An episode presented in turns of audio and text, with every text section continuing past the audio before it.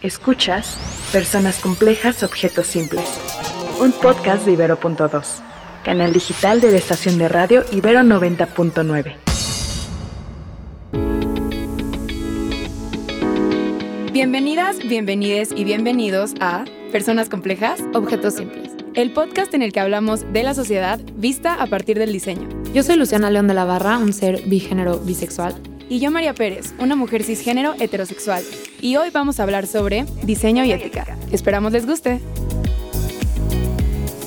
Creo que es importante para empezar a entrar en el tema que nos cuentes, María, ¿qué es para ti la ética en el diseño? Para mí la ética en el diseño es que mis principios como persona sean congruentes con mis principios como diseñadora y por lo tanto estén presentes en cada uno de los productos y servicios que creo y que comparto con las personas que me contraten. También va a proyectos escolares, que en cada una de las cosas que haga yo tenga congruencia entre lo que creo, lo que me parece importante y lo que hago. Estoy de acuerdo y creo que es como a lo que aspiramos pero creo que muchas personas, muchos diseñadores en la práctica se dan cuenta de que no es tan sencillo, ¿no? Como que más fácil dicho que hecho. Sí, a mí me ha pasado súper recientemente. Tengo una amiga muy cercana que es sumamente pro de la sustentabilidad. Además, le encanta la naturaleza. Engloba muchas de estas áreas que veríamos en el estereotipo de una persona que está en pro de la sustentabilidad. Entonces, ella comienza un pequeño negocio de comida y a la hora de hacer los empaques, su negocio va creciendo, se va haciendo mejor. Entonces, ella va pues también mejorando sus empaques, haciéndolos más bonitos y de repente se da cuenta de que pues sus etiquetas se ven más bonitas y pegan más si son de colores. Y voltea y me dice,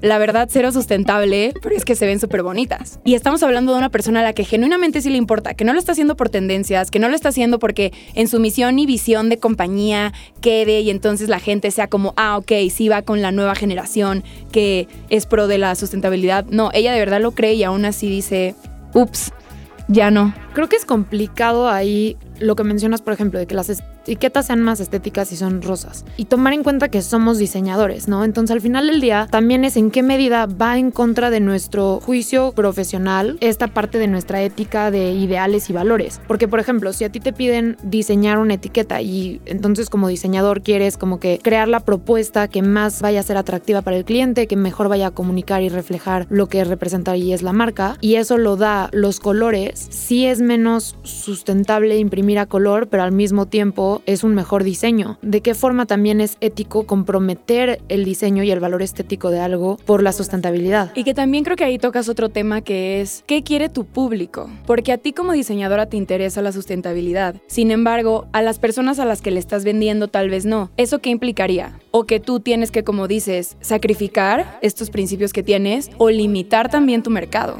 Porque es, necesito gente que entienda de dónde están viniendo mis decisiones de diseño, que entienda por qué esto es importante y que esté de acuerdo conmigo. Y ahí es interesante porque es un poco como justificar tus decisiones que no concuerdan con tus ideales en base al cliente. Y en realidad creo que se presta un poco para jugar como con este lavarse las manos, ¿no? Y decir como, ah, pues es que no lo estoy decidiendo yo, así lo quiere el cliente. A mí me pasó donde estuve trabajando que justo llegaban a veces clientes que querían como soluciones muy rápidas y que se prestaban para que usáramos resina. O sea, siempre era como la guerra, mi guerra con la resina. Y llegaba puntos en donde mis socios me decían como, pues güey, tú piensa que tú le vas a ofrecer cerámica y resina. Y ya si ellos eligen la resina, pues fue su decisión. Creo que esto es un poco como una salida barata o chafa para no hacernos responsables, porque en realidad los que tenemos el know-how de los materiales, los que conocemos el impacto y los que sabemos que existen otras opciones, somos nosotros. Yo sí creo en el no darle al cliente la opción de ser dañino con el medio ambiente.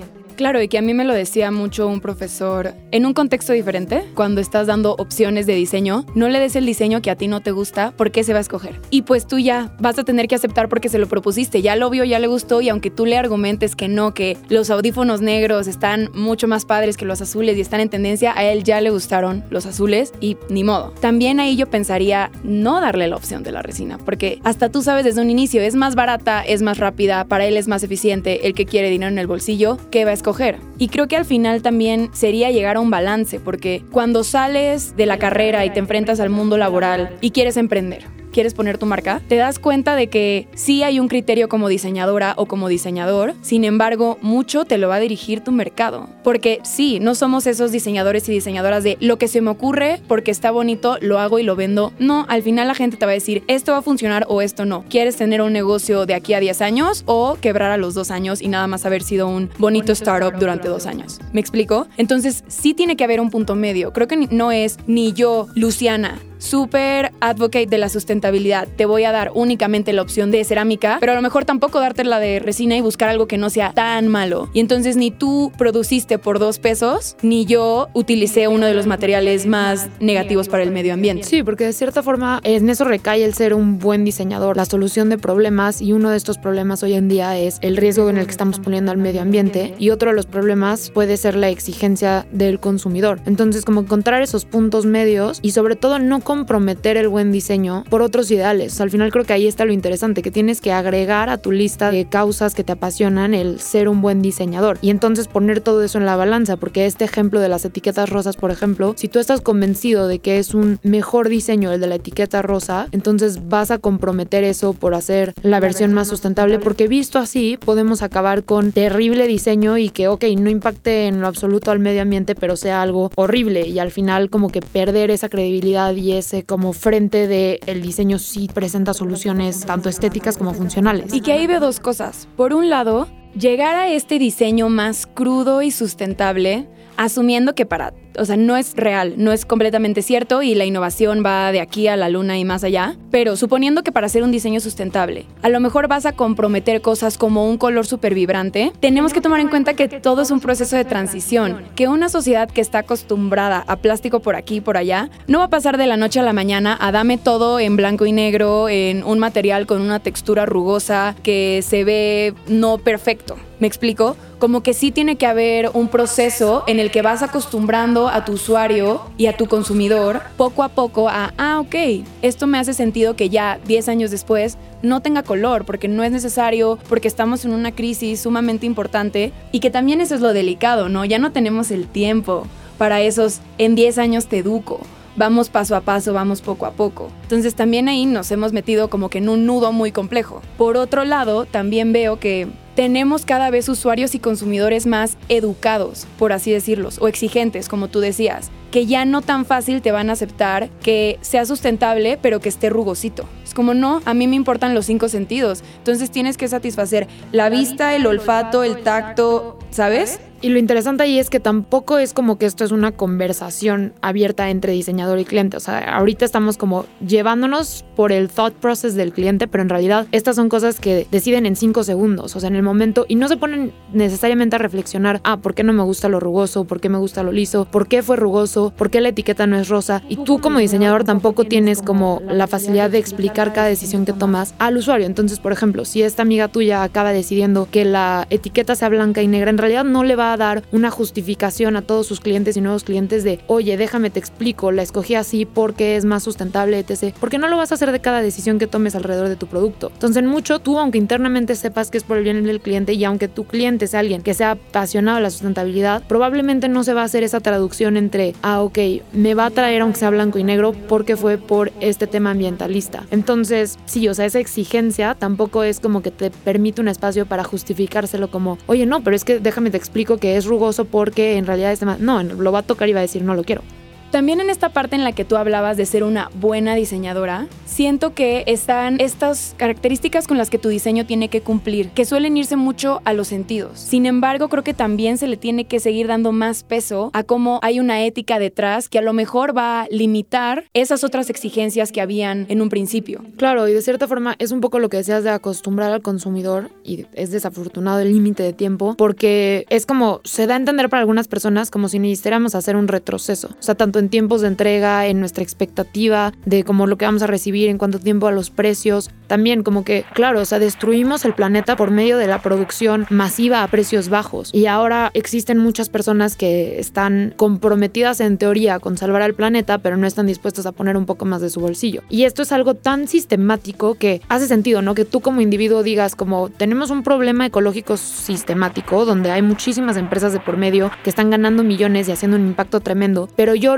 León de la Barra tengo que dejar de comprar en Zara a 200 pesos y empezar a comprar de marcas a 700 cuando no tengo ni para irme a echar un café con una amiga. Entonces es un poco complicado que nosotros como consumidores, que también somos, tomemos el primer paso de decir, ah, ok, entiendo que este diseñador me vaya a cobrar más y entregar en más tiempo todo por el medio ambiente, cuando en realidad estamos compitiendo y sobre todo como nuevos empresarios con macro empresas a las cuales les vale y van a seguir comprando la opción menos sustentable, pagando menos y ganando más que tu amiga, por ejemplo, que es un ser individuo que acaba de empezar y está tratando de ganar campo. Y que para mí, justo después de ese gran preámbulo, se me hace aún más justificado que en mi opinión la responsabilidad por el tiempo que tenemos ya no está en los y las consumidoras. Educar, cambiar los hábitos de, toda un, de todo un mundo no es viable en los nueve años que nos quedan, ¿no? De una crisis irreversible a nivel ambiental y humana. Entonces, sí siento, obviamente lo principal son estas macroempresas, que son como 10 en todo el mundo. Sin embargo, veo más responsabilidad en mí como diseñadora que en Cristina como consumidora o Roberto como consumidor. Entonces, también ahí veo, porque me he estado educando en el tema, que hay mucha más falta de información de la que creemos, porque hay soluciones más cerca eh, de nosotros y nosotras de lo que conocemos. ¿Me explico? Hace poco estaba escuchando un podcast de Mara Hoffman. Ella es una diseñadora de la marca Mara Hoffman y hablaba de cómo eh, en la industria de la ropa, una de las más dañinas para el medio ambiente, uno de los principales temas es que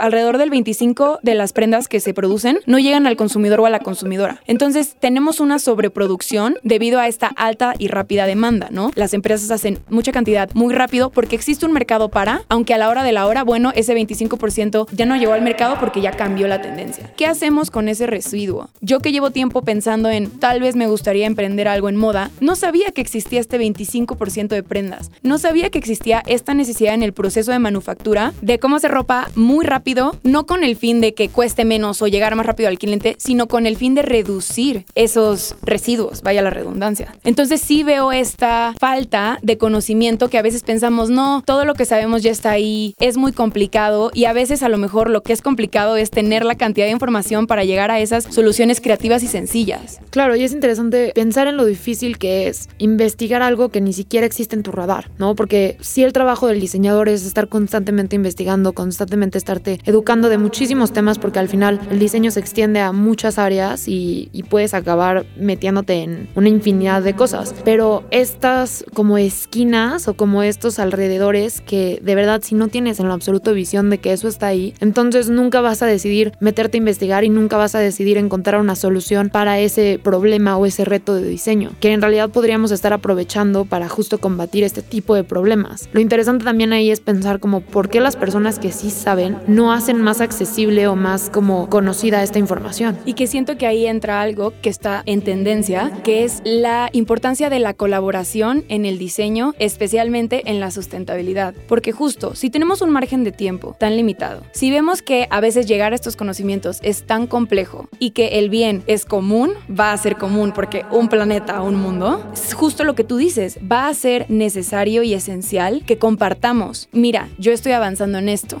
no sé, Tesla ha encontrado una manera de manufacturar coches de una forma más rápida y más eficiente. Antes era, sí, a ver cuándo todos lo descubren y lo empiezan a copiar, cuando debería de ser una cuestión de, oye, te explico porque lo necesitamos todos y todas y al final tu diseño y mi diseño no es igual, la gente necesita diversidad y variedad, ya no deberíamos de ser tan celosos y egoístas con esos descubrimientos y hallazgos. Claro, necesitamos optar por un futuro colaborativo y en ese sentido también me hace pensar en nosotros como diseñadores, por ejemplo, qué tipo de diseño estamos escogiendo desarrollar. Entonces, ya pensando así, de que en un mundo colaborativo en donde todos estamos ejerciendo nuestros conocimientos y nuestros como talentos para el bien común, en realidad en qué medida entonces todos deberíamos de seguir diseñando lo que se nos antoje y no deberíamos de estar diseñando para la mejora del sector médico, para la mejora del sector social, para la creación de ciudades sustentables y como que ser empleados como fichas de ajedrez en donde más estratégicamente sea conveniente para el planeta, no el quiero desarrollar una marca de ropa porque me gusta mi visión y mi estilo. Que ahí, regresando a conversaciones que hemos tenido antes, está ese tema de yo como ser humano quiero hacer lo que me mueve. ¿Y qué pasa si eso no me mueve? Si a mí sí lo que me mueve es la ropa, por ejemplo en mi caso, yo ahí sí creo en busca la alternativa de cómo hacer, si escogiste la industria más dañina para el medio ambiente, cómo colaborar de la manera más positiva desde tu trinchera, que a lo mejor es, si me rehuso a escoger el sector médico, que necesita mucho más de mi diseño, y decidí escoger el sector de la indumentaria, lo que a lo mejor voy a ser menos liberal al escoger es en qué voy a innovar. Yo me doy cuenta que tengo que innovar en el proceso para cumplir con qué meta, con una de sustentabilidad. Ok,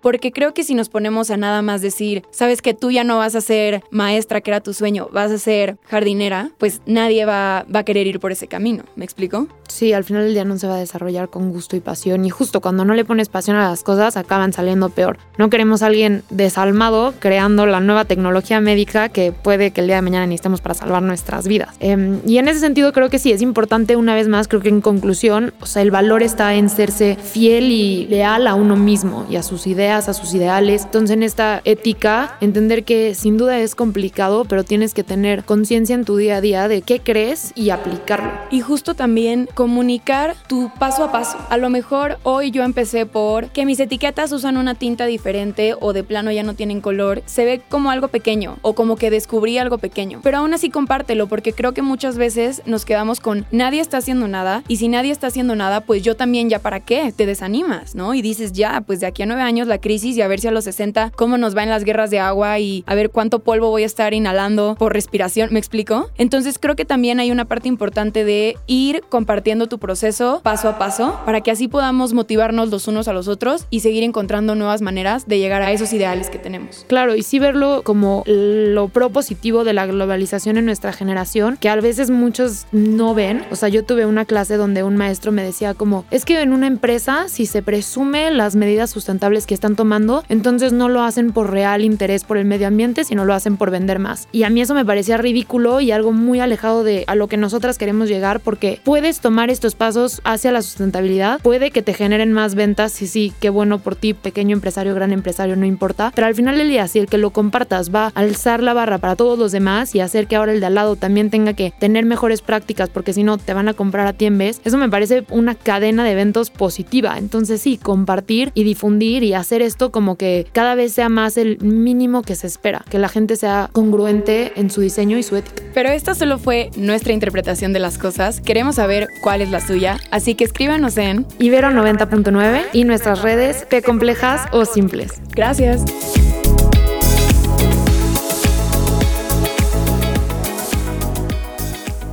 Escuchaste Personas complejas, objetos simples, en su segunda temporada. Disponible en plataformas de audio y en el sitio ibero99.fm. Los museos surgen como un proyecto político, como un proyecto que está asociado a la construcción de naciones. Busquen gabinete de curiosidades en Google, tal cual. Busquen imágenes y van a encontrar cosas rarísimas. ¿A qué me refiero? Desde los siglos XVI, XVII, los gabinetes de curiosidades se convirtieron en un pasatiempo, vamos a decir, de ciertos nobles, aristócratas. Claro, era gente que tenía poder adquisitivo y que podía encargar rarezas. Escucha Un programa en el que a partir de una obra de arte analizamos un contexto histórico. Yo soy Valeria Sánchez Michel Y yo, Sara Gabriela Vaz, y juntas queremos platicarte sobre arte y cultura. Escucha del arte al hecho. Primera temporada. Un podcast de Ibero.2, canal digital de la estación de radio Ibero 90.9.